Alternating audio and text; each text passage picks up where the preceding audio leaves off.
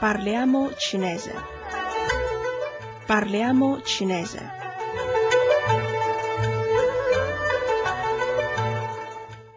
State ascoltando Radio Cina Internazionale. Nella lezione precedente abbiamo imparato le frasi con predicato nominale e interrogative disgiuntive. Oggi illustreremo il pronome interrogativo 多少 quando in cinese sia ji che tuo shao vengono impiegati per porre domande relative a quantità numeriche. L'uso di tuo shao non pone restrizioni circa l'entità del numero, che usualmente supera però la decina. Tra tuo shao e il numero può non essere inserita alcuna particella. Per esempio, 你住多少号？你住多少号？A che numero abiti？你们班有多少学生？你们班有多少学生？Quanti studenti ci sono nella vostra classe？ Se un numero è costituito da più di due cifre, può venir letto cifra per cifra. Per evitare che il numero 1 sia confuso con 7, lo si può leggere yao. Per esempio, 五六三零号。五六三零号，numero cinquecento 幺幺五房间。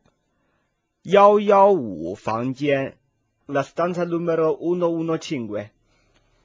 Alcuni sostantivi possono essere preceduti direttamente da numeri che hanno in tal caso un valore ordinale.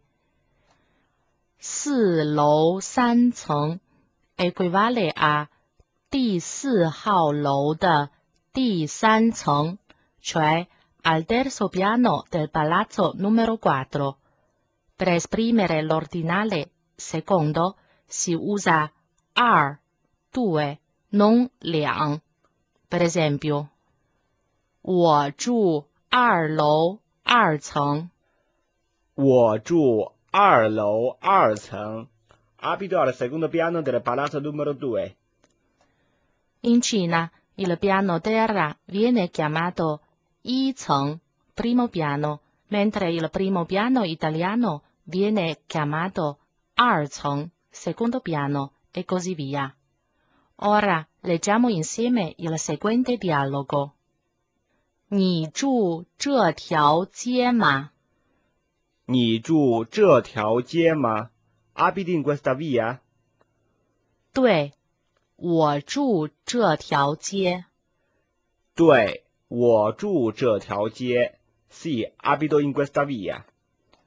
你住多少号？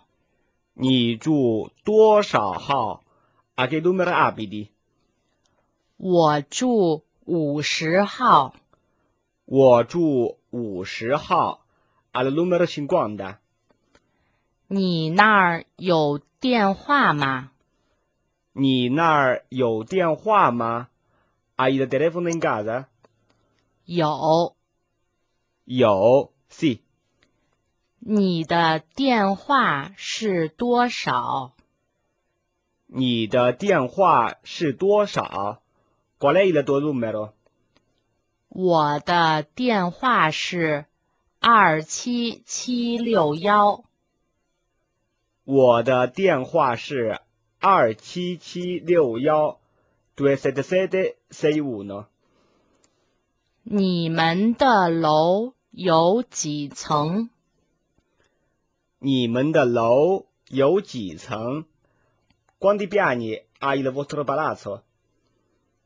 我们的楼有五层。我们的楼有五层。Il nostro palazzo ha cinque piani。你住几层？你住几层？A che piano abiti？我住三层。我住三层，abito al terzo piano. Qui a Radio Cina Internazionale, amici ascoltatori, vi abbiamo illustrato il pronome interrogativo 多少 quando. Grazie dell'attenzione e a risentirci alla prossima lezione.